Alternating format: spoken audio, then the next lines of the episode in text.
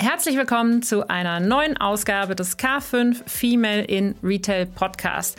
Heute bei mir zu Gast live im Studio ist Dr. Ricarda Engelmeier. Sie ist Geschäftsführerin und Gründerin von My Collective und zudem auch noch Geschäftsführerin vom Münchner Management Kolloquium.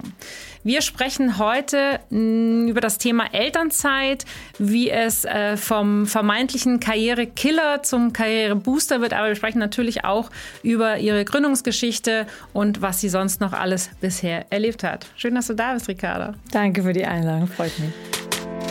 Herzlich willkommen zu Female in Retail, dem Podcast rund um weibliche Erfolgsgeschichten im digitalen Handel und darüber hinaus. Mit unseren Gästen blicken wir, Verena Schlüppmann und Verena Lindner, auf ihre ganz persönlichen Erfahrungen und Tipps in der Businesswelt. So, zweimal Geschäftsführerin, einmal Gründerin. Ähm, erzähl doch mal ein bisschen, äh, wie es dazu gekommen ist. Wie es dazu gekommen ist. Also ähm, ich habe jetzt keinen so einen geradlinigen Lebenslauf, der dann genau dahin abzieht. Bei mir ist das alles eher so ein bisschen zickzack. Ähm, ich habe äh, ursprünglich mal damit angefangen, dass ich alles studiert habe, was mir Spaß gemacht hat, von VWL, Politik, dann Doktor in BWL, dann war ich in der Beratung ähm, und dann bin ich aus der Beratung aber raus, bin dann ein bisschen mehr auch, ich war viel auch in England und Spanien, also im europäischen Ausland unterwegs und dann hat es mich nach Indien verschlagen. Und da habe ich im Bereich Nachhaltigkeit bearbeitet. Ich war für die GIZ dort mhm. und habe dort, da fängt so ein bisschen an. Ich war eigentlich ursprünglich, glaube ich, eingeplant für so ein relativ klassisches Entwicklungsprojekt und habe dann relativ schnell, ähm, da ich aus der Beratung kam, die Aufgabe bekommen, sozusagen das ganze Portfolio auch ein bisschen zu diversifizieren und mit der Wirtschaft zusammenzuarbeiten. Mhm. Damals dieses Public-Private Partnerships. Mhm. Und ähm, konnte alle möglichen verschiedenen Modelle etablieren. Und da habe ich so ein bisschen den Geist fürs Unternehmertum sozusagen entdeckt. Wie kann man sowohl ähm, nachhaltige Themen vorantreiben, die ein Business Case sind für öffentliche, den öffentlichen Sektor als auch für den privaten. Habe zur selben Zeit aber auch Mohamed Yunus kennengelernt, der Friedensnobelpreisträger, den man eigentlich aus diesem Finanz-, also Microfinance-Bereich kennt der aber auch das Konzept von Social Business sehr stark vorangetrieben hat. Und in die Kombination hat mich dann auf einmal sehr fasziniert und habe mhm. viele so Social Business, wenn man so will, ähm, nebenher auch gegründet, ähm, habe eben auch als Teil meines Jobs da bei der GZ ein Center for Responsible Business gegründet. Das heißt, da war so ein bisschen der Unternehmergeist hat gestartet, würde ich sagen. Dann ähm, sind wir als Familie zurück nach Deutschland. Ich bin zu Siemens in die Konzernstrategie und habe da weiter Nachhaltigkeitsthemen vorangetrieben. Ähm, habe aber dann sozusagen kam bei uns Kind Nummer drei. So, und Kind Nummer eins und zwei, unsere ersten zwei Söhne sind in Indien geboren oder auf der Durchreise nach Indien, wie auch immer man es nennen will. Und ähm, unsere Kleinste ist dann in Deutschland äh, gekommen und dann war ich eben in einem Corporate Setting ähm, und habe mir gedacht, naja, when in Rome, do as the Romans do. Ich äh, nehme jetzt Elternzeit, ich mache das, was hier eigentlich alle machen und habe mir dann auch, das was viele machen, natürlich einfach die Zeit genommen für unser Baby und das auch sehr genossen. Ähm, bin dann mit dem Kinderwagen durch den Park gelaufen und habe tatsächlich vielleicht auch noch ein bisschen in so einem, ja, einem Kulturschock, um in meiner eigenen Heimatstadt München wieder anzukommen und habe mich gefragt, wie das eigentlich sein kann, dass man sich das wirtschaftlich leistet, ähm, so viele Top-Talente morgens um neun oder zehn durch die Straßen zu schicken mit Kaffee, also inklusive mir selber ähm, was ja eigentlich toll ist, weil man die Zeit genießt und auch braucht. Aber andererseits, wenn man danach diese ganzen Talente nicht wieder zurück in den Arbeitsmarkt kriegt, ist es tatsächlich fraglich. Mhm. Und ähm, mit dieser Fragestellung bin ich dann so ein bisschen weiter, wenn man so will, schwanger gegangen mit hm. meinen ganz anderen Business-Ideen. Und dann ähm, habe ich mir auch noch überlegt, was in dieser Elternzeit ja auch passiert ist, gerade wenn man in einem karriereorientierten Umfeld ist, in dem man sich auch in seinem professionellen Netzwerk auch Freunde findet und sich oft austauscht. Das fällt ja alles relativ schnell flach mhm. in der Elternzeit. Man geht eher in ein privates Umfeld, was meist nicht ganz so karriereorientiert ist und ein anderer Austausch stattfindet. Und dazu hat man 24 Stunden, sieben Tage die Woche mit einem nicht verbalen sozusagen Konversationspartner ja. zu tun was natürlich auch manchmal, bei mir zumindest war das so, dass ich da manchmal intellektuell mir gewünscht hätte, andere Gespräche zu führen sozusagen. Mhm. Und vor allem eben mit Peers, also einfach mit Leuten, die sich ähnliche Fragen stellen, so was passiert eigentlich in meiner Karriere, wie geht es danach weiter? Und dann muss man sagen, ist natürlich auch ein bisschen der Blick über den Tellerrand, äh, auch in dem, nicht nur in dem Unternehmen, in dem ich war, sondern auch eigentlich quer durch die Industrie. Was passiert mit anderen Frauen und Männern, die in Elternzeit gehen? Und da haben mir sowohl die Rollenvorbilder in der Vorstandsetage gefehlt, mhm. als auch ähm, um mich herum diejenigen, die jetzt gerade in Elternzeit gegangen sind und wo man gesehen hat, was ist, was ist der nächste Karriereschritt, der danach passiert. Und habe dann eben gesagt, dass ähm, so horizontal, äh, wie die meisten Karrieren sozusagen verlaufen, stelle ich mir das für mich nicht vor. Mhm. Ich sehe auch, dass die meisten selber das, als du hast jetzt Karrierekiller genannt, wir nennen es immer Karriereknick, mhm. dass sie erstens Angst haben vor dem Karriereknick und zweitens auch ähm, tatsächlich versuchen, da was gegen zu machen, aber das nicht ganz so einfach ist, weil es doch ein, äh, an verschiedenen Ecken sozusagen ansetzt. Und habe dann gesagt, na gut, dann, ähm, dann, dann setzen wir jetzt mal ein Programm auf, damit es nicht der Fall ist. Und das ist die Geburtsstunde sozusagen von My Collective gewesen. Wow. Ja, also das ist äh, äh, äh, ne, schon, eigentlich schon eine ziemlich coole Geschichte. Aber wir wissen ja auch zwischen zwischen dem äh, der, der Idee, den Gedanken äh, bis hin ähm, zu, äh, was könnte man da alles draus machen, das ist meistens sehr einfach noch. Aber dann den Schritt wirklich zu wagen und echt, ein, echt was draus zu bauen. Wie kann man sich das vorstellen? Wie, wie bist du da vorgegangen? Jetzt hattest du natürlich schon Konzernstrukturen. Ne? Also ich glaube, dir konnte jetzt keiner was vormachen, wie man jetzt zwar was irgendwie aufsetzt, aber trotzdem, wie hast du damit dann tatsächlich gestartet?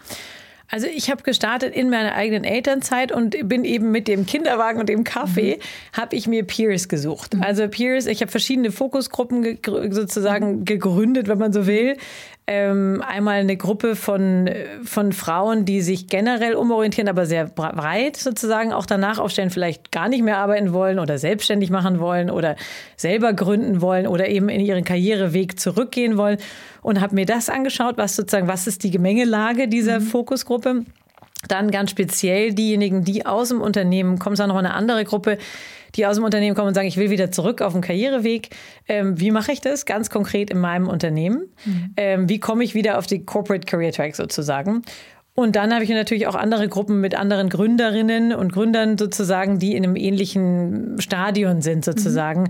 ähm, ganz engen Austausch gesucht, weil das besonders wichtig ist. Und einer, der ist jetzt nicht als Gruppe, aber mein Ehemann war natürlich ein weiterer Gesprächspartner morgens, mittags, abends und nachts, mhm. der natürlich mich sehr unterstützt hat und eigentlich mein gesamtes Familiensetting, ähm, weil man das alleine nicht machen kann. Mhm und einfach Zuspruch braucht und ähm, das äh, Zuspruch und auch genau das Gegenteil, also auch Widerspruch, auch, Feedback. Auch Kritik mal. Genau. Ja. Und also wenn ich so richtig rückblicke, ich glaube, keiner in meinem gesamten Freundeskreis, der nicht bei drei auf dem Baum war, musste nicht mit mir in diesem Jahr über das Thema sprechen. Okay. Und dann habe ich gegründet, als der erste Kunde gesagt hat, jetzt bitte Rechnung stellen. Okay. Und dann habe ich gesagt, Rechnung stellen, okay. Schnell zum Notar gerannt und die GmbH sozusagen aus der Schublade gezogen mhm. und losgelegt. Und dann habt ihr quasi ähm, mit dem Programm losgelegt schon sofort. Also ja. mit, mit einer, ähm, wie, wie man jetzt, äh, wie geht man durch die Elternzeit und wie kommt man danach zurück? Also das ist ein Prozess, der sozusagen der interessant war, weil wir gesagt haben, wir haben eben dieses eine Jahr lang analysiert, was gibt es alles, welche auch auch eine Analyse gemacht, was was gibt es schon für Coachings draußen, was gibt es für Inhalte und haben dann gesagt, eigentlich ist es in dieser Zeit so, dass man ähm, dass man nicht unbedingt Zeit hat, was Neues zu lernen. Viele nehmen sich vor, einen Master oder irgendwie nochmal eine Sprache lernen, aber dafür ist es ist nicht so einfach so. Aber in der Zeit lernt man ja unglaublich viel. Mhm. Und was sind es denn für Fähigkeiten? Also was sind es für, und wir nennen sie jetzt tatsächlich Elternfähigkeiten, also Parenting Skills, mhm. ähm, die man in diesem 24-Stunden-Job, sieben Tage die Woche ohne Schlaf lernt?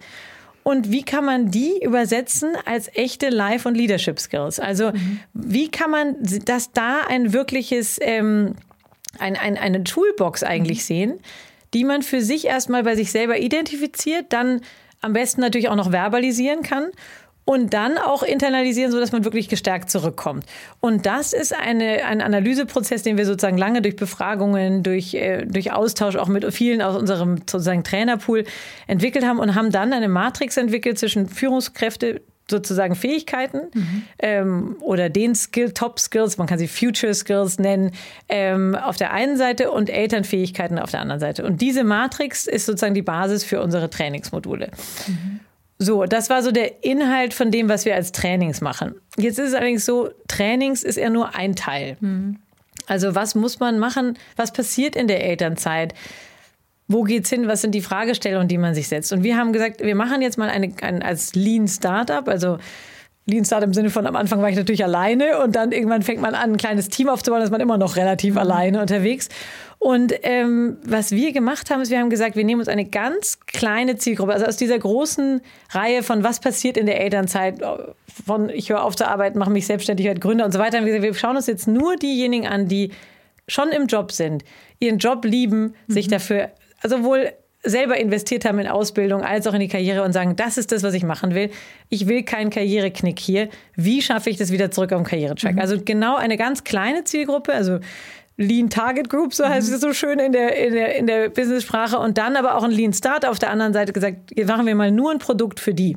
Mhm. Das war unser erstes Leadership-Programm. Mhm. Und haben gesagt, für diese Gruppe machen wir jetzt einfach alles. Wir drehen an jeder Stellschraube, an der zu drehen ist. Das heißt, wir hatten ein paar andere Elemente neben dem Training, haben aber über die ersten zwei, drei Jahre immer wieder neue Elemente mit reingenommen, die entweder unsere Kunden, mit denen wir gearbeitet haben, gesagt haben, dass sie es brauchen, oder unsere Teilnehmer oder unsere Trainer oder, oder, oder. Das heißt, immer wieder neue Elemente reingeholt, mit dem Rausnehmen aus dem Programm sind wir noch nicht ganz so gut, aber das ist natürlich mhm. eigentlich die Idee. Mhm. Und ähm, haben sozusagen für diese Zielgruppe gesagt, das ist das Leadership-Programm. Hier schauen wir individuell für jeden, dass er zurück auf den Karrieretrack kommt. Mhm. Und haben dann im Jahr zwei, drei sozusagen gesagt, so, wie können wir jetzt die Kernelemente davon so übersetzen, dass wir sie, wenn wir mit einem Unternehmen arbeiten, dann tatsächlich auch allen Mitarbeitern anbieten können. Egal ob Mann oder Frau, mhm. egal welche Hierarchieebene und auch egal, wie lange die Elternzeit ist. Das heißt, auch wenn man nur einen Monat Elternzeit mhm. nimmt oder drei Jahre Elternzeit, ähm, kann man bei dem Programm teilnehmen und kann sozusagen die Kernelemente von unserem Programm nutzen. Und ähm, das ist ein relativ komplexes Produkt, würde ich sagen, aber in einem ganz spezifischen Feld, in einer ganz spezifischen Phase. Und das ist genau die, die später zu der sogenannten Leaky Pipeline führt. Die mhm. dann, das, das, das ist genau der Anfang von der Phase, wo Unternehmen ihre Talente verlieren. Mhm. Und deshalb sind wir relativ sozusagen spitz zugeschnitten. Aber in diesem, finde ich, doch sehr neuralgischen Punkt, wo tatsächlich fast jedes Unternehmen weiß, ist, dass da die Leute verloren gehen. Und zwar jetzt mittlerweile nicht nur Frauen, sondern auch Männer. Mhm. Ähm, da haben wir gesagt, da können wir ansetzen. Und da setzen wir dann wirklich mit einem, Pak mit einem Paket an, das wirklich richtig breit ist. Mhm. Bis hin zu, dass wir sagen, wir arbeiten eben nicht nur mit den Elternzeitlern, sondern auch mit den Führungskräften der Elternzeitler, mit den HR-Lern der Elternzeitler, mhm. mit der Führung in dem Unternehmen, in dem die Elternzeitler sind, damit auch im Unternehmen das Thema oder das Narrativ der Elternzeit anders gesehen wird. Ja, das heißt aber, wenn du es jetzt schon so beschrieben hast, das sind eben verschiedene äh, Gruppen und verschiedene Kunden letztendlich, die, die ihr auch ansprecht. Das ist ja, die sind ja die Einzelpersonen, die eben in der Elternzeit sind oder kurz vor der Elternzeit stehen oder in den Wiedereintritt stehen. Auf der anderen Seite adressiert ihr aber auch ganz klar die Unternehmen, dass genau. die was tun müssen dafür. Genau, also beides, Bring- und Hohlschuld, genau. Ja, ja. Und ähm, jetzt über die Zeit, ich habe mal so ein bisschen natürlich auf eurer Webseite auch gestöbert, ähm, ihr habt dieses Programm, aber ihr habt mittlerweile auch eine richtige Community aufgebaut und habt sogar eine eigene App, ne? Ja, ja. Ja. Genau. Was, ähm, wenn jetzt mal sagen, ich bin jetzt gerade in der Elternzeit, ähm, was, was erwartet mich denn da, wenn ich jetzt da eure App runter ist die kostenfrei oder ähm, ja. muss ich da irgendwo mich anmelden dafür und irgendwas ja. abschließen oder wie funktioniert das? Also genau, also wenn du in Elternzeit wärst, dann könntest du jetzt sozusagen zu uns kommen. Es gibt eben, wie gesagt, einmal arbeiten wir mit Individuen zusammen, die sagen, wir haben, also ich plane eine Elternzeit oder sind bereits in Elternzeit. Ähm, dann sind einzelne Individuen herzlich bei uns willkommen und können zu uns kommen. Wir haben jetzt fünf Jahre im B2B-Bereich gearbeitet. Das heißt, eigentlich haben wir am Anfang sehr stark mit Unternehmen gearbeitet. Ganz am Anfang fast nur DAX-Unternehmen, weil die die Quote sozusagen am Horizont gesehen haben und dann auch hat die Quote auch gedrückt. Mhm. Wir sind da ein bisschen mehr in den Mittelstand gegangen, jetzt in den letzten paar Jahren ganz viel und ganz extrem auch in Startups oder Scale-ups, das heißt mhm. Unternehmen, die ähm, tatsächlich sehr stark wachsen wollen und auch eine sehr junge, meist junge ähm, Führungsriege haben, die vielleicht doch recht männlich ist manchmal und alle gleichzeitig in die Familiengründungsphase mhm. kommen. Also das heißt, es ist eine Mischung aus einem Druckfaktor in dem sein, auf der einen Seite, aber auch, dass man sagt, wenn man sich, wenn man dann so ein Programm macht, sich damit nicht nur seine Talente hält, mhm. sondern auch in die Akquise geht, also Talent äh, halten und auch ähm, Talent Acquisition sozusagen mhm. und Positionierung in dem Bereich. Das heißt, hier ist es relativ breit und für die einzelnen Individuen sind alle herzlich willkommen, können sozusagen sich einfach bei uns anmelden über die mhm. Webseite, kommen zu uns in unser Programm, kommen dann auch, also alle Elternzeitler kommen auf unsere App, die ist mhm. industrieübergreifend. Mhm. Und dann ähm, geht das Programm sozusagen so los, dass wir alle erstmal persönlich kennenlernen. Das ist ein interessanter Ansatz, ja, genau. Ja, ich sehe schon Augenbrauen gehen Ich habe mich lange dagegen gewehrt, weil das natürlich ein Riesenkostenpunkt ja. für uns ist. Aber wir haben gemerkt, äh, erstens, haben wir so ein tolles Angebot aufgebaut mit so vielen verschiedenen E-Learnings und Impulse-Sessions und Peer-Coachings und Trainings und Community-Sessions und also allen und Masterclasses. Also da ist so viel drin, dass wir das am, wir zwar natürlich versuchen über die App und über Einladungen schreiben und so weiter die Informationen rüberzubringen. Wir merken aber, dass fast alle vor allem in dieser Zielgruppe erstmal sagen, ja, wer weiß, ob ich mir das zutraue. Mhm weil jetzt kommt erstmal das Kind, jetzt muss ich erstmal hier alles abschließen im Büro und dann, äh, dann muss ich mich vorbereiten aufs Kind und dann hat man eine lange To-Do-Liste mhm. und die Tasche, die man fürs Krankenhaus packen muss und lauter solche Sachen. Das heißt, die meisten trauen sich nichts zu. Mhm. Und es ist genau der Grund, warum man es braucht. Mhm. Und das heißt, äh, wir können da noch schreiben. Also wir haben uns jetzt mehrere Jahre die Finger wund geschrieben mhm. und auf der App alles Mögliche gemacht und Videos gepostet und so weiter. Wir haben jetzt gesagt, wir machen es persönlich, mhm. weil es dann doch einfach so individuell ist. Das heißt, mhm. persönliches Kennenlernen, jeder einzelne Teilnehmer mit unseren Coaches, mit unserem Team. Wir wissen genau, wer wo steht, wann die Elternzeit ist, wann man gerne den aktiveren Teil des Programms haben will, mit wem wir sie matchen können in den Peer-Coachings, ähm, wie, wo sie die Trainings, die Impulse-Sessions alles finden und was genau interessant ist für sie. Und jetzt andersrum, apropos Community, wir kennen natürlich die Leute dann auch. Mhm. Das heißt, wenn jemand sagt, ich habe ein Thema X, sagen wir, ich möchte gerne ins Tandem gehen und äh, bräuchte da mal ein paar Referenzen, kennt, ist da jemand im Programm, dann können wir natürlich viel besser vernetzen. Mhm. Oder wir können von Anfang an. Das ist auch eine aktive Rolle, die ihr dann, ja, die ihr da, einnehmt. Ja. Da sitzen, mhm. genau. Ja, da haben wir zwei Community Manager drauf, die einfach nichts anderes machen, als zu wissen, wer wo ist, was für sozusagen Themen sie gerade beschäftigt und die Themen dann natürlich auch wieder mit ins Projekt, also mit ins Programm und ins Produkt auch mit reinfließen. Wie viele, wie viele Frauen und Männer habt ihr da mittlerweile im, quasi im Netzwerk drin? Im Netzwerk selber, also wir haben ein, das Leadership-Programm mhm. läuft mit so um die 100 Teilnehmern mhm. im Jahr im Moment. Mhm. Das ist von so 20 bis 30 Unternehmen, mhm. die einzelne ausgewählte Top-Talente zu uns schicken. Mhm. Ähm, und dann ist es sozusagen das Community-Programm, was Unternehmen dann allen Mitarbeitern mhm. anbieten ist sehr breit und ist da kann man nicht so genau, also da sind die Kurse sind jetzt nicht total überfüllt, aber es ist natürlich offen für alle. Also ja. da kann man, kann man, sind bis, keine Ahnung, theoretisch gesehen könnten da 300 bis 500 Leute drin sitzen. Ja. De facto ja. ist es nach Thema unterschiedlich. Und was wir machen, ist, wir haben eine Mischung. Wir haben einmal modulare Produkte, sozusagen modulare Teile, wo man ähm, sagt, das ist ein Impuls, wir laden einen tollen Sprecher ein. Da kann dann jeder teilnehmen, da sind die Gruppen dann größer. Dann haben wir Trainings, da sind es eben nur die Aktiven und nicht die Alumnis. Da ist es eher kleiner, aber das könnten auch schon mal 20, 30 Leute sein, sozusagen parallel. Und dann haben wir ganz klar auch nochmal die Peer-Gruppen, die sind sozusagen klein, um die 10 bis 15 mhm. Leute. Das sind Leute, die man dann wirklich kennt. Mhm. Und man sagt, das sind die, mit denen ich das Programm hier durchlaufe, auch begleitet von einem Coach, so dass man sagt, mit denen tausche ich mich aus. Und das ist, da ist auch kein ähm, Inhalt von uns vorgegeben, sondern das ist eine Plattform, um den, die eigenen Herausforderungen reinzugeben. Das heißt, ganz konkret, jemand sagt, ich habe hier will zurück, mir wurde der Job angeboten, den will ich nicht, ich will den anderen. Was mache ich damit? Problem Nummer eins, ich brauche mal euer sozusagen Know-how. Und da nutzen wir ein paar von diesen Coaching-Tools, die man nutzen kann, um sozusagen das tatsächliche Wissen aus den Peers herauszunehmen. Und das ist wirklich spannend, weil wir haben natürlich Top-Coaches und auch Wahnsinns-Impulse-Speaker, aber wenn es darum geht, wie man jetzt in der Jetztzeit, also nach New Work, nach Covid, nach Fachkräftemangel jetzt zurückkommt in den Job, dann muss man sich eigentlich horizontal orientieren nach Rollenvorbildern. Und was, wie machen das Leute, die jetzt vor ein, zwei Jahren zurückgekommen sind in den Job? Oder wie machen das andere in dieser Gruppe der Peers?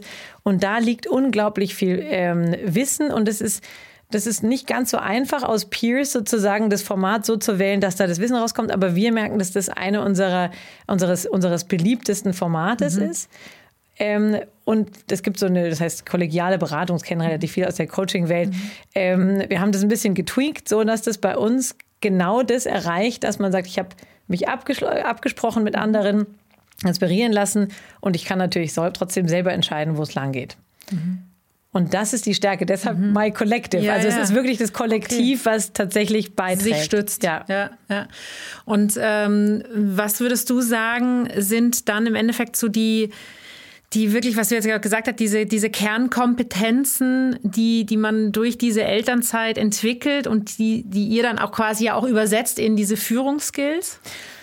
Also die sind, ähm, wenn man da einmal so in die Runde fragt, ähm, äh, bei ähm, Vorträgen oder auch im Freundeskreis sagen ja die meisten Multitasking mhm. so. Also jetzt ist äh, Multitasking ist ja die einzige Wissen, die einzige sozusagen Mutterfähigkeit, die immer so schön den manchmal so achtarmigen Müttern ja, so ja. zugegeben wird. Und ähm, die existiert jetzt nicht. So, mhm. das wurde wissenschaftlich bewiesen, dass diese Fähigkeit eigentlich gar nicht existiert. Das ist natürlich tragisch, dass die eine Superpower die der Mütter jetzt ist die auch noch weg, nicht da ist. Und ähm, wir nennen das deshalb, ich sage es auf Englisch, weil wir unser Programm natürlich auf ja. Englisch, aber auch auf Deutsch machen.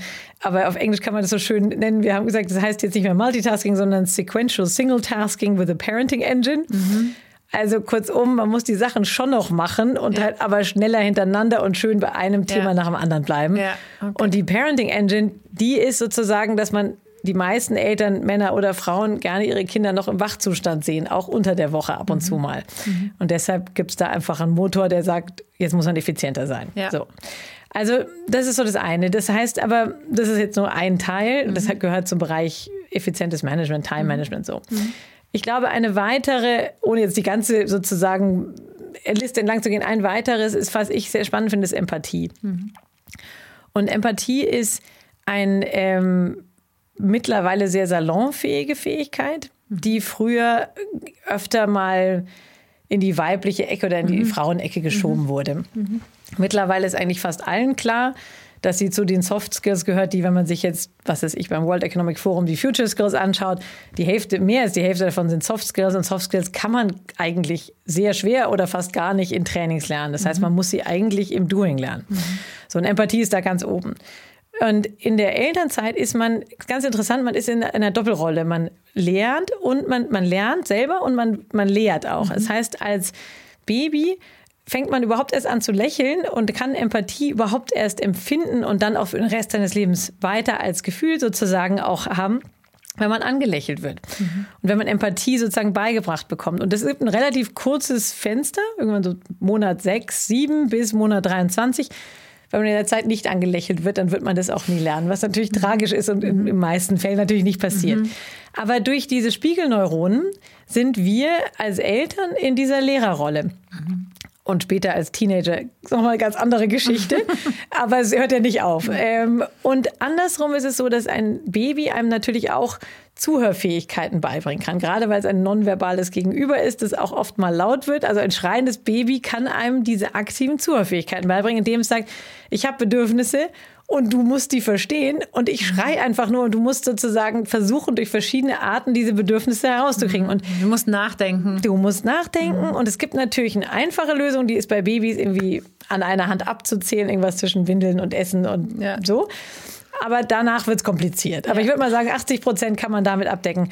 Und wenn es mal im Jobumfeld, und das ist eben die Idee, wie kann man diese Fähigkeit umsetzen in, oder übersetzen in ein Arbeitsumfeld? Mhm. Was macht man, wenn sein Gesprächspartner im äh, Büro oder auch auf virtuellen Meeting mal laut wird oder auch unfreundlich wird? Muss ja nicht immer gleich, man muss ja nicht angeschrien werden. Ja. So. Aber das heißt, wenn da mal geschrien wird, was ist das? Was ist, ist das, was verbalisiert wird, wirklich das Thema? Oder ist es ein Bedürfnis, was darunter liegt? Und das ist ein super Trick und eine Superpower. Das ist das, was man immer wieder in Meetings ansieht. Was sind die Bedürfnisse der einzelnen Leute? Und wir sehen, also ich habe eine, eine Teilnehmerin, die aus sehr ingenieurslastigen Unternehmen kommt und meinte, sie ist nicht im, eine von wenigen Frauen, sie ist eigentlich fast immer die einzige. Mhm. Und sie ist auch die einzige, die sich dessen bewusst ist, dass Empathie eine von ihren Kernkompetenzen ist. Und sie hat gesagt, sie hat es mal so beschrieben, wie bei so einem DJ-Pult. Sie hat irgendwie so zehn so äh, Regulatoren. Mhm. Und fünf davon schiebt sie nach unten, weil sie diese Empathiefähigkeit nicht ausleben will und nicht diejenige sein will, die merkt, aha, der da hinten kommt nicht zu Wort, ah, da ist eine Spannung, das ist schwierig. Das will sie alles nicht, weil es auch nicht anerkannt wird. Mhm. Und dann ist sie mit den restlichen fünf so unsicher, dass sie gar nichts mehr sagt. Ah, okay. Und schraubt die dann auch runter. Und das heißt, was passiert, wenn mhm. jemand empathiefähig ist oder Empathie als Fähigkeit hat, ist es oft in einem Umfeld, wird es gar nicht genutzt. Und was wir versucht haben, in dem Training zu machen, ist zu sagen, okay, wie kann man denn, welchen Teil der Empathiefähigkeiten kann man auch in einem bestimmten Arbeitsumfeld trotzdem nutzen? Wie nutze ich den? Wann nutze ich den? Wann kann ich es nehmen? Und wenn man das macht, dann merkt man auf einmal, dass man erstens nicht der Einzige ist im Raum, der das hat und zweitens dadurch natürlich auch Führungsqualitäten beweisen kann. Und mhm. das ist der Trick. Mhm. Also bei sich selber erstmal identifizieren und dann zu schauen, wie kann ich es jetzt in einem Arbeitsumfeld oder in einem, oder in einem privaten, also Life- und Leadership Skills, äh, wie kann ich das anwenden? Hm. Was würdest du denn sagen? Du hast ja jetzt auch schon ein paar Jahre Berufsleben hinter dir und ähm, ich hatte früher immer so das Gefühl, also ich weiß gar nicht, warum es so ein Eindruck entstanden ist, ja, also wenn eine Frau in einem gewissen Alter ist ähm, und dann kriegt die Kinder, puh, das ist fürs Unternehmen schon immer so ein bisschen tricky gewesen und stellt man die überhaupt ein und so. Also ich weiß nicht, ob es jetzt noch so wirklich immer noch so gemacht wird oder ob es das kann sich wahrscheinlich gar keiner mehr leisten, aber im, im, im Nachhinein frage ich mich ja selber, was war eigentlich die Angst? Also warum, warum hat man als Unternehmen jetzt klar, man verliert mal für ein paar Monate oder für ein Jahr oder sowas eine Arbeitskraft, aber im Endeffekt, es hatte so einen negativen Touch, dass du als Frau gehst und danach wiederkommst und das alles, was du jetzt so sagst, was, was du ja lernst auch in der Zeit und ich, ich selber, ich habe irgendwann gesagt, als ich wieder zurückkomme, dachte mir, boah, ich würde nur noch Mütter einstellen. Ja. Also und das ist natürlich jetzt wieder super diskriminierend jetzt gegenüber allen anderen, ja. aber das war mein eigenes Gefühl, weil ich plötzlich gemerkt habe, okay, das, was ich vorher in äh, 60 Stunden gemacht habe, das mache ich jetzt in 30. Ja. Und nicht, dass mich das mehr stresst, sondern ich habe es einfach in 30 gemacht, weil ich ganz anders gedacht habe. Trotzdem, jetzt nochmal deswegen die Frage an dich, was, was glaubst du, was, was auch zu diesem Denken geführt hat, dass man das überhaupt nicht gefördert hat, eigentlich die Leute wieder gut und schnell zurückzuholen? Ja, also da sind ganz viele Facetten da drin. Das eine ist, ähm, also mein Ziel ist ja eigentlich, dass jemand in einem Vorstellungsgespräch, wenn da jetzt ein Mann mit einem Ring am Finger oder eine Frau mit einem Ring am Finger kommt mhm. in einem bestimmten Alter, mhm. dass man dann bei beiden denkt, wahrscheinlich wird er oder sie bald in Elternzeit gehen. Und vielleicht ist es auch einfach kein Problem. Mhm. Dass es einfach weder bei Männern noch bei Frauen ein Problem ist. Mhm. Das ist das Erste und das ist eigentlich das Wunschszenario, mhm. weil wir werden alle noch, ich weiß nicht, wie viele Jahrzehnte arbeiten da kann man ruhig mal ein paar Monate zwischendurch mal draußen sein, neue Fähigkeiten lernen und zurückkommen. Mhm. Das heißt, es sollte eigentlich sowohl für, sollte eben keinen Unterschied machen. Das heißt, umso mehr Männer Elternzeit machen, umso normaler ist es, eine Auszeit in der Karriere zu haben und umso einfacher ist es für beide Geschlechter zurückzukommen. So, jetzt ist es aber so, dass in der Realität, in der Vergangenheit viele Frauen eben nicht zurückgekommen sind mhm. oder auf Horizontalkarrieren zurückgekommen sind, dann vielleicht Teilzeit gearbeitet haben und da auch nicht wieder sowohl selber nicht mehr den, den Schwung gefunden haben, wieder zurück auf den Karrieretrack zu kommen, auch aus dem Unternehmen nicht mehr gesehen mhm. wurden als Top-Talente. Ja. So, und das hat sich natürlich verfestigt und das kann man ganz schön in diesem Unconscious Bias sozusagen mhm. sehen. Und der ist da. Mhm. So, also wir hatten vor kurzem mal eine ganz tolle ähm, Impulssprecherin ähm, bei uns, die davon erzählt hat, die in einem Unternehmen ist, in dem wir global alle Elternzeitler sozusagen zu uns einladen und ähm, die dann aber gesagt hat, irgendwann dann kam in meinem eigenen Team, im Vorstandsteam, hat sich jemand beworben für eine anscheinend sehr große Beförderung sozusagen in ihrem Team, die direkt aus der Elternzeit zurückkam. Mhm. Und sie hat gesagt, und dann ist bei mir selber der Unconscious Bias losgegangen, mhm. obwohl sie selber Vorreiterin ist, Frau ist, total die Fahne dafür ah, okay. Aber sie hat gesagt, trotzdem bei mir selber war ich gesagt, unsicher dann. Ist die nicht gerade aus der Elternzeit zurück? Und haben die nicht noch ein Haus gebaut und lauter ja. so Sachen, ja. die man einfach so hat? Und dann hat ja. sie gemerkt, ah, weil sie natürlich durch tausende von Unconscious Bias Trainings gegangen ist, sagt, das kann nicht sein, dass auch ich sowas habe. Das heißt, es ist erstens relativ normal, normal. dass man die Überlegungen mhm. hat. Mhm. Zweitens, wenn man einigermaßen trainiert ist oder das auch offen sieht, kann man das natürlich anders angehen. Und das ist die Seite vom, von demjenigen, der das Jobinterview führt. Und auf der anderen Seite auch von den Elternzeitlern, dass man mit Selbstbewusstsein zurück in den Job kommt. Und das ist nicht einfach und deshalb unterstützen wir da. Mhm. Also wir unterstützen sowohl, dass wir sagen, wir haben, du hast Fähigkeiten, aber wir bis hin zum Elevator Pitch Training, also wirklich wie kommst du aus einer Zeit raus, wo die ganze Zeit Milch an deinen Schultern klebt und man in so Schlapperklamotten rumläuft. Wie kommt man, stellt man sich so auf, dass man in diesem Gespräch, was meistens wie ein neues äh, Jobinterview ja. ist, wie, dass man sich da ähm, gut aufstellt und man muss sich als Lösung präsentieren und das muss man erstmal selber so sehen. Und es ist nicht nur das Arbeitsmodell, sondern es ist auch Betreuungsmodell und das Mental Load Modell. Man muss ein überzeugendes Dreieck, wir nennen das das goldene Dreieck, mhm. aufbauen. Mhm. dass man sich selber analysiert hat, mit Peers verglichen hat, inspiriert hat von anderen, wo es hingehen kann und sagt, das ist jetzt so, wie ich das machen will und da ist auch ein Plan B und ein Plan C drin und überhaupt, ich würde jetzt gerne den nächsten Karriereschritt auch weitermachen. Das heißt, die Idee ist, wenn man Karriere, wenn man, wenn das ein Ziel ist, dass man nicht unbedingt wieder dahin kommt, wo man vorher war, sondern schaut, wieso kann man nicht einfach den nächsten, den Schritt nächsten gehen, Schritt den man sowieso geplant mhm. hatte. Und hast, du, hast du denn das Gefühl, dass die, dass, äh, dass das Frauen oder dass die meisten Frauen da sehr viel unsicherer sind als jetzt, also ist für Männer das, wenn die jetzt die zwei, drei Monate Elternzeit machen, ähm, ist das für die normal, dass sie sagen, ja, ich gehe da weiter? Und Frauen sind eher so, ja, weiß ich nicht, ob ich das schaffe, ist das zu viel, wie viele Stunden, kann ich das überhaupt in der Teilzeit machen, kann ich das in 30 Stunden machen, in 20 Stunden machen, sind da die, die Bedenken bei Frauen größer als bei Männern? Also ich würde es in zwei Gruppen teilen. Das eine sind die, die zwei Monate und weniger Elternzeit mhm. machen und das andere sind die, die zwei Monate und mehr machen. Ja. Und da sind es Frauen okay. und Männer ja. gleich. Okay. Das heißt, ein Mann, der mehr als drei, vier Monate Elternzeit macht, hat eigentlich dieselben Bedenken. Mhm. Und, ähm, und jemand, der weniger als zwei Monate macht, ist egal, ob Mann oder Frau. Das ist wie ein langer Urlaub ist, so ein bisschen. Wie, genau. Und es ist natürlich so, dass die meisten, also in Deutschland nehmen die Männer 2,1 oder 2,4 Monate Elternzeit im ja. Durchschnitt. Ähm, das ist dann meistens aufgeteilt auf zweimal einen Monat. Der ist erstaunlicherweise immer im August. Und ähm, das ist auch toll für ja, die Familie. Aber es ist ja. keine gefühlte Elternzeit und erst recht wird es nicht wahrgenommen als Karriereknick. So. Ja. Ja. Bei den, ähm, weil ich das auch ein bisschen so bei dir verfolgt habe, auch bei LinkedIn, das Thema Tandemführung, fand ich äh, schon ähm, immer irgendwie so ein spannendes Konstrukt. Ich habe äh, eine Freundin gehabt, die das tatsächlich äh, auch in einem großen Konzern schon vor vielen, vielen Jahren, ähm, die das schon eingeführt haben und wo das extrem erfolgreich funktioniert hat. Ja. Ähm, wie sind da deine Erfahrungen dazu? Also Tandem ist, wird ja so gehandelt als das One-Trick-Pony, um mhm. wieder auf den Karrieretrack zurückzukommen. Mhm. Ich ähm, glaube, es, es, hat ein riesen Potenzial, mhm. aber es ist jetzt auch nicht für jeden da. Mhm. Und wenn man es macht, was wirklich doch viel mehr noch machen könnten, als es im Moment machen, dann muss man es einfach gut vorbereiten. Mhm. Das heißt, bei uns ist es so, wenn, wenn je nachdem, welches Arbeitsmodell man sich für sich selber überlegt oder andenkt, versuchen wir sozusagen eben sowohl professionelle Berater als auch Peers, die eben das schon mal erlebt haben, sozusagen zusammenzusetzen, um dann ein echt gutes, einen echt guten Pitch zu haben mhm. für das Tandem. Mhm. Vielleicht sogar inklusive dem Tandempartner schon. Mhm. Und das ist auch total interessant, das sehen wir immer mehr.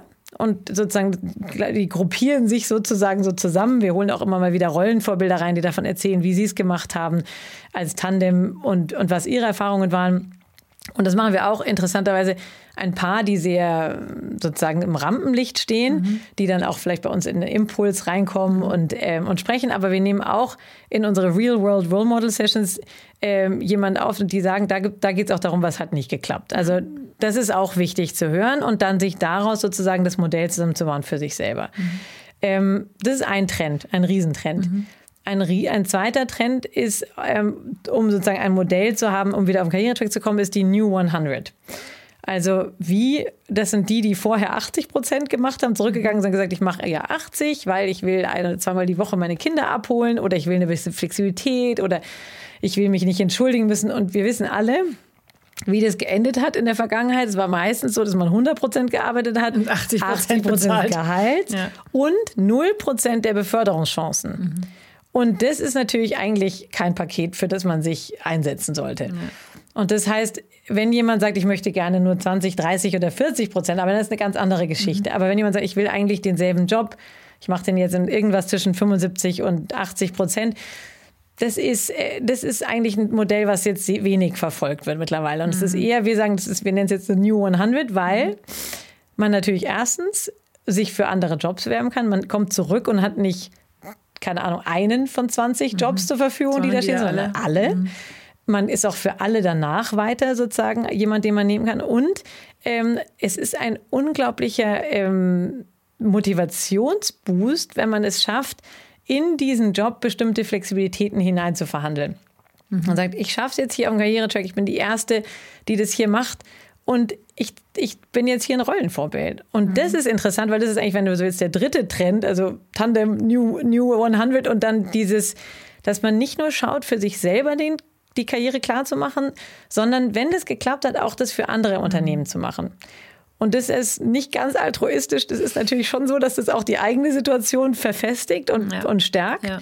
Aber es natürlich auch allen anderen ermöglicht, auch so einen Weg zu gehen. Wenn ihr jetzt die Leute da, jetzt ich bleibe jetzt mal kurz bei den Frauen, ähm, die in den meisten Fällen ja trotzdem immer noch die mehr Care-Arbeit leisten äh, ja. für die Kinder als, äh, als die Männer, auch wenn da sicherlich das mittlerweile sich sehr verschoben hat. Äh, nichtsdestotrotz, wenn ich jetzt heute sage, ich gehe ähm, zu 100 Prozent zurück mit Flexibilität und was auch immer, habe ich ja trotzdem dieses Betreuungsthema. Ja. Also das wird ja, äh, das wird ja nach wie vor das Thema Nummer eins wahrscheinlich sein. Erst das muss ja funktionieren, ja. damit ich überhaupt die 100 Prozent ähm, machen kann. Ist das auch was, wo ihr so ein bisschen diesen für euch den politischen Auftrag oder so sieht? Oder wie habt ihr da auch, weil es ist ja, also das funktioniert ja sonst gar nicht. Also das, wir wissen ja selber, ich meine, wir, wir kennen es beide selber aus der eigenen Erfahrung, äh, was machst du denn, wenn du keinen Platz findest? Ich meine, such mal in München äh, irgendwie einen Betreuungsplatz. Ja. Das ist ja, ist ja quasi schwieriger, als irgendwie einen Papst zu treffen. Ja? Also das ist ja wirklich eine super Herausforderung und dann eben auch sehr ja. kostspielig. So, ähm, ist da was, äh, wo du auch noch sagst, ich, ich wüsste doch genau, was die tun sollten, ja, damit es mhm. funktioniert, jetzt außer wir brauchen mehr, mehr Krippenplätze oder so, sondern irgendwelche anderen Modelle oder so. Mhm. Okay, also lass mich eine bisschen generelle Antwort geben und eine ganz spezifische mhm. Kita-Platz, wie man den findet. Ja?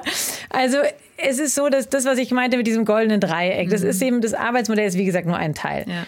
Ich sehe eine anderes ist das Betreuungsmodell und Mental Load gehört für mich nicht zum Betreuungsmodell, sondern ist nochmal eine separate Ecke mhm. in diesem Dreieck. Mhm. Weil Betreuung ist eine Sache. Man muss einen Ort finden, man muss jemanden finden, der sie abholt. Man kann ein System, wie auch immer das System, entweder holt immer der eine ab oder andere oder man baut eben das sogenannte Dorf um sich auf. You need a village to raise a child. Also man braucht ja mehrere Leute, die auch mit anpacken. Ähm, also das gehört alles zu, wer betreut tatsächlich, wer ist da vor Ort. Mhm. Mental Load ist ja nochmal eine ganz andere Geschichte. Mhm. Und das ist sozusagen, wer ist verantwortlich, wer kümmert sich um alles, wer schaut, dass das alles funktioniert, dieses Dorf, das auch der und der und da abholt. Und ähm, das sind zwei unterschiedliche Thematiken, die wir beide die ganze Zeit äh, sozusagen thematisieren. Mhm. Also in der Mischung aus sozusagen Professoren, die darüber Studien geschrieben haben, Influencer, die dazu mhm. sprechen. Mhm. Ähm, wir machen teilweise Partner-Sessions, wo wir das ganz konkret auch ansprechen. Wir arbeiten da ganz eng mit dem Volker Beisch, mit dem Väternetzwerk, mhm. der mit uns auch die Partner-Sessions sozusagen dann macht. Und da laden wir die Partner unserer Teilnehmer ein. Ähm, also Mental Load ist ein Riesenthema und ich glaube, da ist echt Aufklärungsarbeit noch nötig. Das muss einfach gesehen werden, mhm. weil es geht eben nicht nur darum, den Kita-Platz zu haben und vielleicht einen Babysitter zu organisieren, sondern wer kümmert sich um die Verantwortung. Und das ist auch das, was tatsächlich diese Müdigkeit bei vielen mhm. auch ausmacht. Mhm. Und da geht's, also ich würde sagen, Aufklärung ist das eine und Verteilung ist das andere. Bei Mental Load ist es ganz oft so, dass man irgendwie denkt, also gerade wenn das irgendwie so öffentlich besprochen wird, mhm. geht es darum, dass irgendjemand anderer jetzt mehrfach die Spülmaschine ausräumen soll. Also ich sehe es eher anders. Ich würde sagen, ähm, Mental Load ist Scheidungsgrund Nummer eins. Mhm. Äh, die Scheidungsquote ist am höchsten im vierten Jahr nach dem ersten Kind, nach der Geburt des ersten Kindes. Ähm, die geht zu zwei Dritteln von Frauen aus, die finanziell unabhängig sind. Und äh, diese Frauen, die, genau, zu zwei Dritteln von Frauen aus und die sind zu fast 100 Prozent unabhängig, mhm. finanziell unabhängig. Das heißt, man muss sich einfach nur mal nach links und rechts drehen und seinen Partner anschauen. Und wenn da eine finanzielle, eigenständige Frau neben einem sitzt, dann ist es halt so, dass man mit anpacken muss. Mhm. Und dann ist es die Frage, wo kann man anpacken? Und das muss man einfach dann selber diskutieren. Mhm. Da gibt's, wir haben da alle möglichen Tools, mhm. Scrum mhm. Your Family okay, und äh, wow. bis hin ja, zu ja. Partnerberatung. Äh, also ja also quasi. Also das machen wir auch alles. Allrounder. Ja, weil das so mhm. wichtig ist. So, das ist dieser ganze Teil Mental Load. Und da ist nicht, also das kann ich auch aus eigener Erfahrung sagen, nicht alle von diesen Tools funktionieren zum Beispiel auch bei mir privat. Mhm. Das ist nicht so. Aber mhm. ich muss natürlich mir trotzdem irgendein Tool oder irgendeine Lösung finden, um das Thema anzugehen, zu mhm. thematisieren und auch irgendwie zu verbessern. So. Mhm. Ähm, das ist das eine Thema. Dann Betreuung. Also Betreuung ist es so, es gibt tatsächlich natürlich Probleme. Nicht nur, dass es zu wenig Plätze gibt, es gibt jetzt auch noch zu wenig äh, Betreuer. Und ähm, das ist so, dass da passieren verschiedene Sachen. Das eine ist, dass Unternehmen ja manchmal eine Kita vor die Unternehmenspforte gesetzt haben. Das ist ja auch keine Lösung mehr, mhm. weil Arbeitsmodelle flexibel sind. Das heißt, Betreuungsmodelle müssen flexibel sein. Erst recht, wenn der Mental Load auf mehrere Teile verteilt ist, dann kann man nicht mehr das beim Arbeitgeber, muss man ja selber, wenn die Kita vor deinem eigenen Arbeitgeber vor der Pforte ist, musst du ja selber immer ins Büro gehen, fünfmal ja. in der Woche. Will man ja vielleicht gar nicht. Das heißt, es muss erstens flexibel sein. Mhm. Zweitens, also es muss vom Arbeitgeber sozusagen auch flexibel angeboten werden oder eine Unterstützung, Familienservice und so weiter. Mhm. Wenn man das nicht hat, wenn man ein Unternehmen ist, wo es keinen Familienservice ist, gibt, den man anrufen kann, der einem helfen kann, Kita-Platz zu bekommen, dann empfehlen wir das wie ein agiles, also ist ein weiteres Parenting-Skill, mhm. wie ein agiles Projekt zu sehen mhm. und nicht den Fehler zu begehen und zu sagen, ich bin die ganze Zeit in Kontakt mit meiner Führungskraft und im Monat zwei oder drei sage ich, ich weiß nicht, wann ich zurückkomme, hoffentlich kriege ich einen Kita-Platz. Die sagen mir erst dann und dann zu und dann komme ich vielleicht dann, dann, sondern einfach sagen, ich schaue, dass das geht. Ich gehe das jetzt als Thema an und auch Plan B und C sich sozusagen mhm. zu an. Das heißt, das erste ist, das nicht total verzweifeln, bevor es überhaupt passiert ist, mhm. weil am Ende finden alle irgendeinen Kita-Platz. Mhm. Sondern zu sagen, okay, das ist eine schwierige Aufgabe, ich stelle mich dieser Aufgabe und ich gehe es wie ein Managementprojekt an.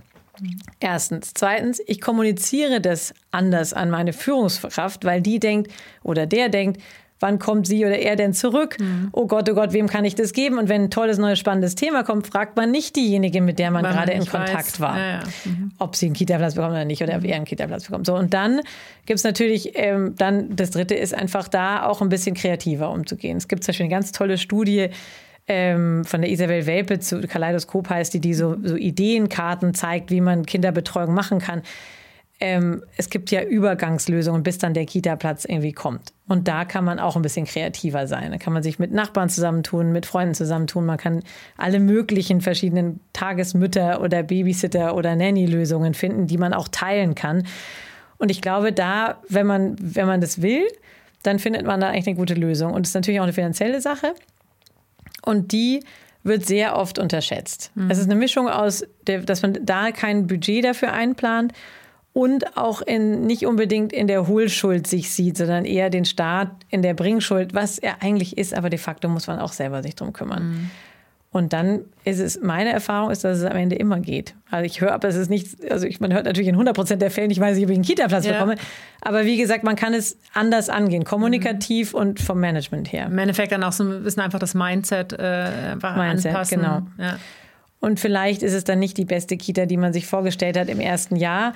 Und dann muss man halt schauen, dass man wechselt. Ja, ich, ich glaube, das ist ein Jetzt aus meiner persönlichen Wahrnehmung, auch in meinem Freundeskreis, ich glaube, das ist ein ganz wichtiger Punkt, ist, ähm, ich glaube, man hat gerade wenn man Mama wird, wenn man dann das erste Mal Mama ist, man hat so einen wahnsinnig hohen Anspruch, weil man möchte alles richtig machen. Und ich habe ich hab immer gesagt, ich habe immer das Gefühl, ab dem Moment, wo du ähm, den Streifen da drauf hast und weißt, du bist schwanger, geht es, ähm, geht deine Umwelt, äh, bombardiert dich eigentlich nur mit Dingen, die du falsch machen kannst. Mhm. Äh, isst du das Richtige? Nimmst du die richtigen Zusatzstoffe, dass du ja nicht, also ich finde, also, also das ist nicht wissenschaftlich erwiesen, aber das ist mein Gefühl gewesen. Ja. Jetzt war ich nicht besonders empfänglich dafür. Ich gesagt habe, ja, okay, man kann es auch echt übertreiben. Wie sind denn die, wie, wie, wie werden denn Kinder in anderen Ländern groß, die nicht äh, die Folsäure und das und sowas haben? Also es, es werden Kinder gebären ja überall äh, oder Mütter gebären ja Kinder auf der ganzen Welt. Ähm, aber trotzdem habe ich das Gefühl, dass das dann anhört und dann kommt irgendwann Mütter untereinander. Hm. Ja, oh, äh, ah, nee, und ach was, da gibt es bei euch nicht das und das Essen und sowas. Und ich habe das Gefühl immer, dass da man sich ganz viel selber Druck aufhalst. Ja. Von, genau wie du sagst, dann ist es vielleicht nicht die perfekte Kita, aber im Endeffekt geht es doch darum, habe ich ein gutes Gefühl dabei, dass mein Kind da, dass meinem Kind da gut geht. Und ob das jetzt dann immer die 100%-Lösung ist, die passen noch auf das äh, Zuckergehalt, dass alles irgendwie frisch und so weiter ist. Also am Ende kann ich es irgendwann sowieso nicht mehr kontrollieren. Wenn die Kinder dann mal im Alter sind, wie bei uns die Kinder sind, dann, dann ist es sowieso vorbei. dann hast du sowieso jegliche Kontrolle darüber verloren, was ja. passiert. Aber ähm, das ist so immer was, was ich immer versuche, anderen auch mitzugeben, sagen, nimm, gib ein ganz klein bisschen Perfektionismus ab und ja. sag, naja, dein Kind wird auch groß, selbst wenn du nicht jeden Abend frisch kochst. Ja.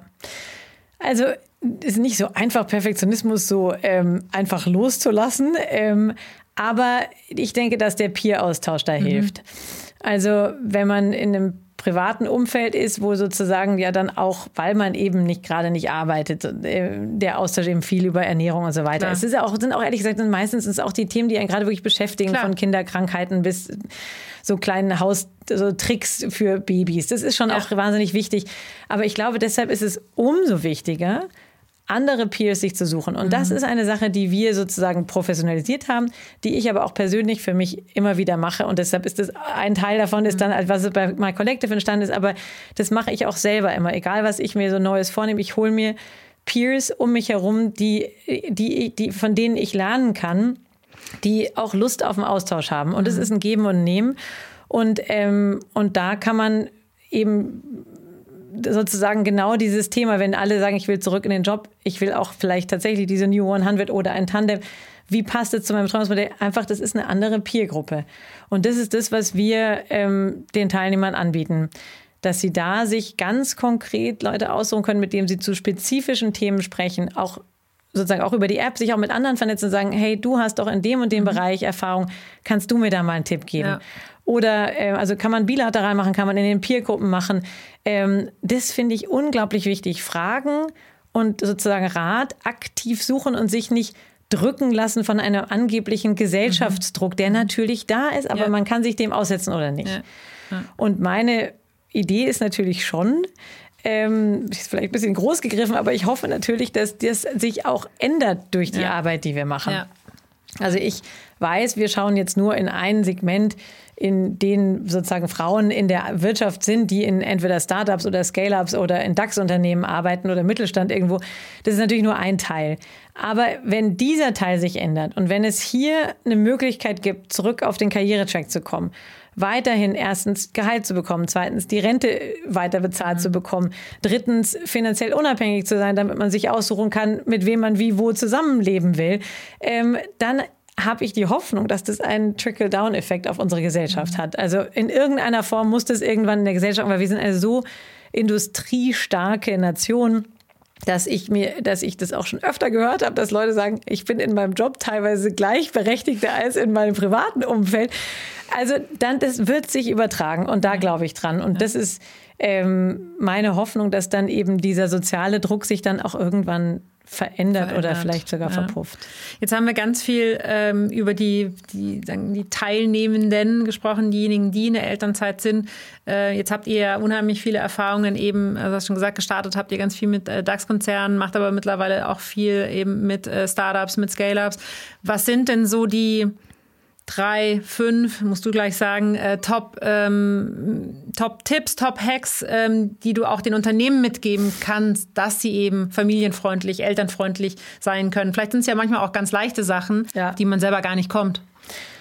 Ja, also Top Hacks, also äh, es ist, es ist eben doch sehr unterschiedlich. Dass, also wenn wir mit DAX-Unternehmen arbeiten, dann sind da natürlich schon ähm, HR-Abteilungen am ja. Werk. Dann gibt es da schon Employer Benefits und dann gibt es meistens auch eine Diversity-Abteilung. Und dann arbeiten wir ganz gezielt in der, in der Zusammenarbeit, wie kann man jetzt diese Elternzeitler, die später den, als Talent verloren gehen, erstens halten, zweitens danach das auch als Employer Benefit so nutzen, dass man dann auch das für äh, Talent Attraction nutzen mhm. kann und sich auch positionieren kann mhm. in dem Bereich bis hin zu ESG Reporting. Mhm. Ja? Also das heißt, für das S ist das natürlich ein Teil. Das ist DAX. Ähm, und jetzt ist es aber so, dass zum Beispiel Startups oder eher Scale-Ups da ist es nicht immer so, dass da schon eine komplette HR-Abteilung am Start ist, die dann auch noch ein Diversity beauftragt. Also das ist eigentlich nicht so. So und wir mit unserem Programm sind da ja eine ganz spezielle sozusagen Nische und deshalb gehen wir da, sagen wir, wenn ihr euch als familienfreundlich aufsetzt, dann, da sind wir ein bisschen breiter sozusagen in der Unterstützung und sagen, naja, was muss man alles machen? Man muss erstmal mit dem, mit sozusagen mit den eigentlich mit dem Gründerteam sprechen. Mhm. Ähm, vielleicht sogar inklusive der Investoren, was ist sozusagen das Thema? Ist es so, dass man das intrinsisch motiviert machen will oder hat man ein IPO vor sich mhm. und will, will oder muss äh, eine Strategie entwickeln, wie man sich familienfreundlicher aufstellt, damit das auch gut läuft, mhm. weil es ist ja auch sozusagen investorgetrieben. Mhm. Ähm, also, dass man versteht, wo der Wind herweht, warum jetzt der Ton from the top so ist und wie er sein sollte. So, das ist so das eine. Und da finde ich, ob man damit uns zusammenarbeitet oder nicht, das kann man auch alleine machen. Mhm. Warum will man das überhaupt? Will man es, weil man davon überzeugt ist, dass diverse Teams zu mehr Innovation führen? Will man, weil man diversere Meinungen haben, eine andere Kultur haben will, oder will man es, weil man ESG-Kriterien erfüllen will oder Investorenkriterien erfüllen will? Und alles ist äh, legitim, aber es ist ganz gut, das so als Spiegel zu haben. Das zweite ist ähm, HR. Also da in den meisten Start- und Scale-Ups gibt es eigentlich keine HR-Richtlinien für Elternzeitler. Die kennen, alle kennen sich, alle sind meistens sehr eng. Ähm, und dann ist es so, dass man die guten Leute sowieso halten will. Das heißt nicht, dass man keine, sozusagen keinen Prozess haben sollte. Dann kann man gleich mit der ersten Elternzeitlerin oder ersten Elternzeitler anfangen mhm. und einen Prozess aufsetzen. Mhm. Wir haben so einen, einen Prozess, den wir Best Practice aus der Industrie zusammengezogen haben den geben wir meist, den Unternehmen, mit denen wir arbeiten, geben wir meistens als Anleitung, aber das kann man natürlich auch selber machen. Auf jeden Fall muss es einen Prozess geben, mhm. weil sonst fühlt sich die, genau diese, gerade in so Scale-Ups, wo es schnell und agil zugeht, haben, die sind die, die am meisten Angst haben, dass das nicht das richtige Umfeld ist. Sind genau. Oder geht super schnell weiter. Das Unternehmen ist komplett anders, wenn die zurückkommen. Mhm. Also wenn man da einen Prozess hat und dazu noch das Zeichen, dass man sich kümmert, ist natürlich in der Kombination sehr gut. Mhm. Und dann gibt es noch mal so was anderes, was wir äh, bei Scale-Ups, das machen wir bei großen Unternehmen nicht, aber bei kleineren Unternehmen machen wir auch ähm, Unconscious Bias Trainings. Mhm gerade natürlich mit Fokus auch auf Elternzeit, aber das kann man auch mal genereller äh, formulieren, weil das hilft nicht sehr viel, aber es hilft bewiesenermaßen ein bisschen. Mhm. Und das ist auch schon gut, weil das sozusagen quer durch die Bank einfach die ganze Firma einen Ruck nach vorne bringt. Mhm. Und das ist super. Nicht alleine und nicht nur einmal, aber in der Kombination ist das ein, ein, ein, ein Hack, würde ich sagen. Mhm. Mhm.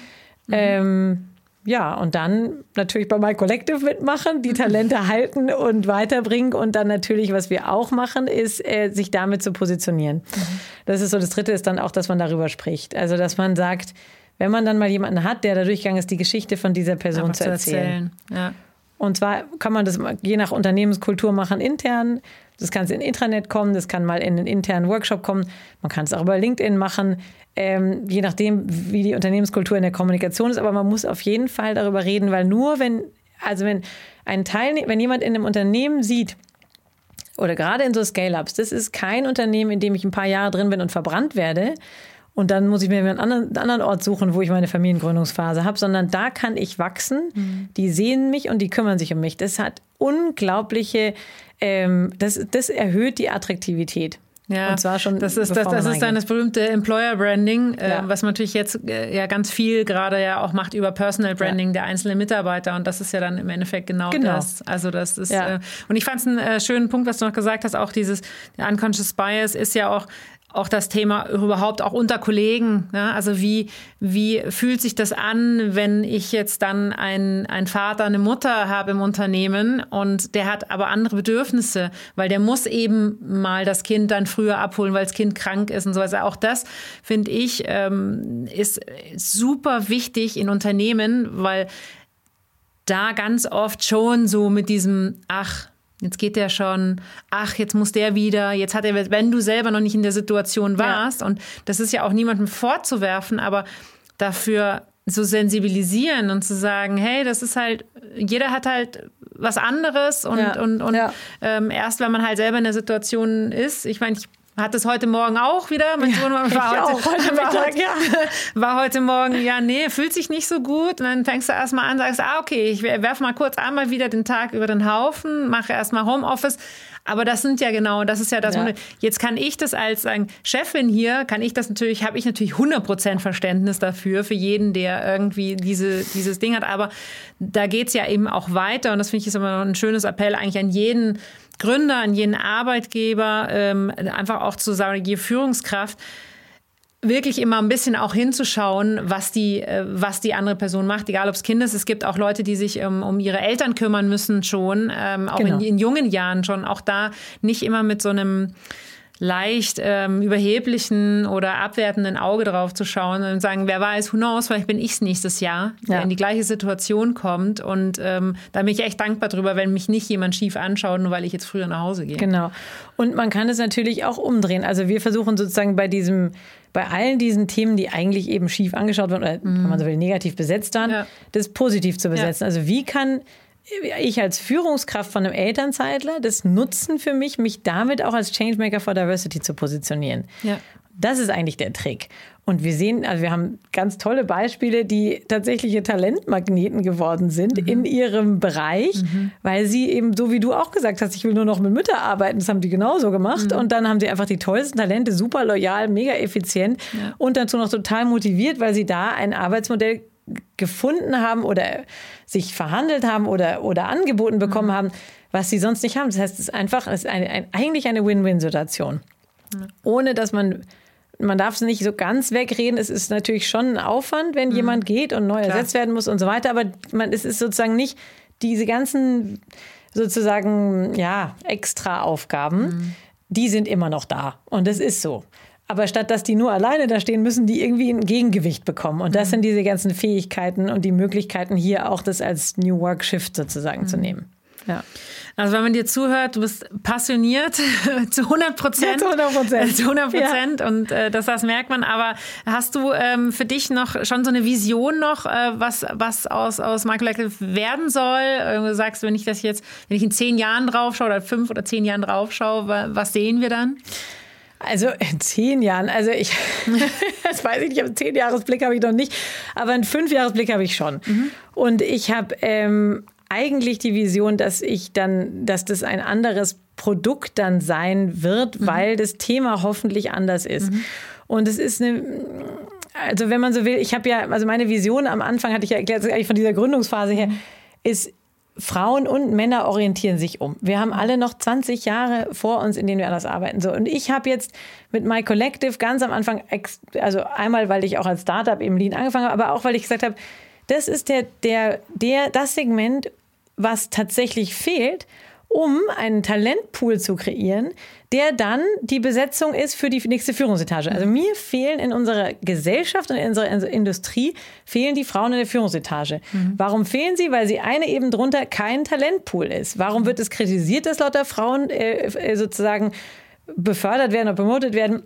Weil im Endeffekt, das, weil viele sagen, es gibt kein Merit-Based System, es wird nicht die beste genommen, sondern die, die da ist, damit man die Frauenquote die erzielt. Mhm. Das heißt, ich habe eins drunter angesetzt und gesagt, so, mhm. wo sind denn die Top-Frauen? Die sind ja da, mhm. die Talente sind da, aber sie fallen eben alle in dieser Familiengründungsphase weg. Mhm. So, also ich bin mit My Collective eben genau da reingegangen, die Talente jetzt eben wieder zurückzukriegen. Jetzt sind sie in diesem Pool und das ist eigentlich das Nächste. Das ist so die, alle unsere Alumni sind ja, wenn man will, die nächsten, die in die Führungsetage Ebene zwei oder eins aufsteigen. Mhm. Das ist das Potenzial so. Und mhm. das habe ich jetzt auch, ich habe jetzt gerade vor einem äh, Monat oder zwei eine neue Aufgabe übernommen. Ich habe die Geschäftsführung vom Münchner Management Kolloquium mhm. übernommen. Das ist eine Business-Konferenz die C-Level-Speaker einmal im Jahr nach München einlädt.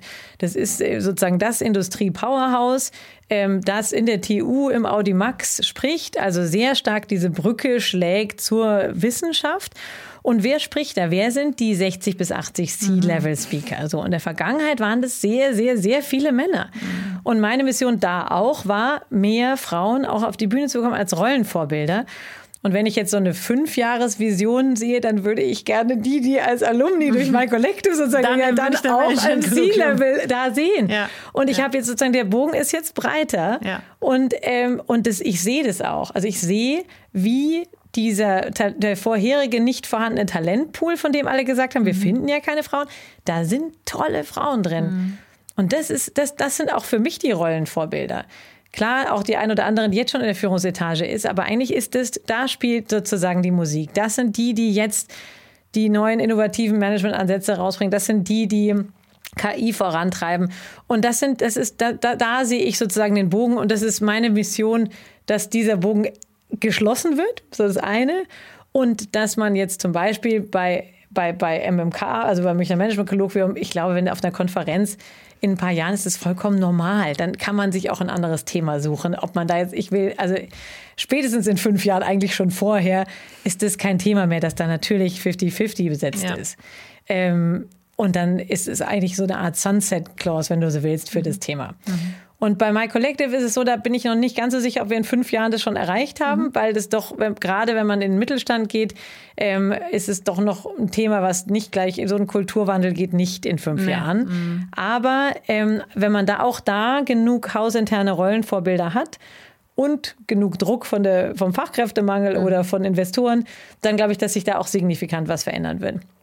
Und ich habe das gesehen bei zwei, drei Partnerunternehmen, mit denen wir jetzt drei, vier Jahre zusammenarbeiten, wie sich das geändert hat. Mhm. Da ändert sich was, es wird farbiger, es wird bunter, die Leute haben mehr Mut. Das, man kann das schon sehen in ein paar Jahren. Also da würde ich sagen, sind wir auf jeden Fall einen Riesenschritt weiter. Und beim Münchner Management Kolloquium ist die Diversity-Debatte dann sozusagen Normalität erledigt. geworden. Genau. Das ist ein, ein, ein, schönes Schluss und ein schöner Auftrag. Ähm, äh, zum, äh, zum, ähm, zum ganzen Schluss fragen wir immer noch mal nach, ihr seid ja Role Models, ne, alle, die hier sitzen. Ähm, ähm, wodurch lasst ihr euch inspirieren? Podcasts, Bücher? andere Netzwerke, was auch immer. Was hast du da, was du unseren Zuhörenden mitgeben kannst?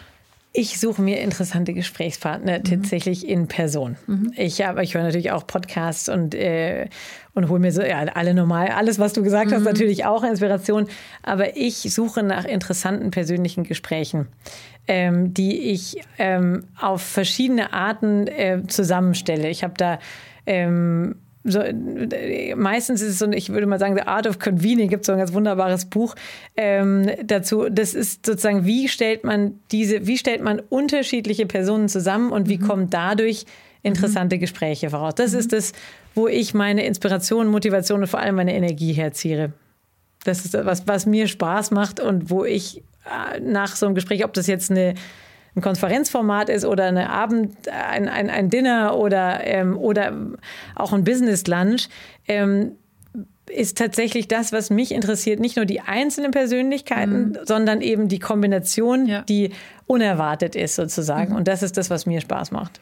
Also es ist wirklich lustig, weil es war nicht abgesprochen, das Ganze zu bestätigen. Ich wollte nämlich zum Schluss, muss ich natürlich immer hier noch ein bisschen Eigenwerbung machen. Ja, klar. Und, ähm, und du hast quasi das perfekte Vorwort dafür geleistet, weil ich wollte nämlich unsere, wenn, wenn der Podcast äh, erscheint, dann ist ähm, in, in, kurz darauf ähm, unser Meetup in Berlin am 21.02. Äh, äh, am, am Tag vor der E-Commerce Berlin Expo, eine große Messe in, in Berlin.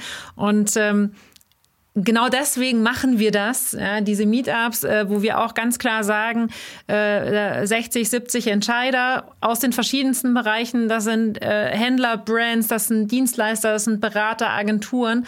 Und ähm, was wir da Besonderes gemacht haben, ähm, im Gegensatz zu unseren Konferenzen oder größeren Veranstaltungen, ich habe gesagt, wir schreiben mal nicht die Firma drauf, mhm. weil damit hast du nämlich eben diesen Bias nicht, dass du sagst, ah, okay, das ist jetzt jemand, den, äh, den, den brauche ich als Lead, also aus der, zum Beispiel aus der, aus der Dienstleisterrolle, der sagt, ah, den, den muss ich ansprechen, sondern du interessierst dich einfach nur für den Menschen und du musst herausfinden, was er macht. Oder du sprichst gar nicht beruflich mit mhm. ihm, ja, sondern im privaten Ansatz. Und ähm, ich habe das auch immer schon gesagt, das ist wirklich, aus jedem Gespräch nimmst du was mit. Mhm. Aus jedem. Mhm. Also das ist, ich finde, ich bin noch nie aus einem egal ob es aus einem größeren Event oder aus dem, wie jetzt, wir haben uns ja auch davor mal getroffen ähm, ähm, im Café.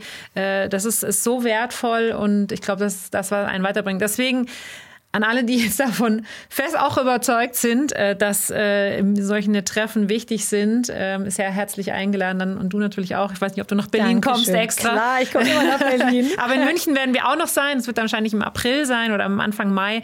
Ähm, genau, weil wir das als K5 auch genau das als, als unsere Stärke auch sehen, dieser sagen, Gastgeber zu sein und das, das zur Verfügung zu stellen, das, den, den Rahmen und das Setting, dass man sich treffen kann. Ja. Und ähm, ja. diesen Mehrwert. Und unsere, wir bringen dann unsere Peer Peer Groups auch zusammen. Ja, super.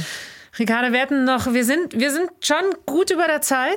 okay. Aber es, äh, ich hätte auch gerne noch weiter mit dir gesprochen. Vielleicht äh, können wir das ja auf der K5 oder wann auch immer nochmal ja, äh, wiederholen. Ich glaube nämlich, dass es ein Thema ist, ähm, was, ja, genau, es ist eben, es ist nicht nur ein Frauenthema, es ist ein Elternthema. Das finde ich ist auch nochmal ein ganz wichtiger Impuls, den man mitgeben sollte an alle, ähm, dass die Eltern müssen sich Gedanken darüber machen, wie es dann weitergeht. Ja. Beide. Und ähm, ja, vielen Dank. Danke dir.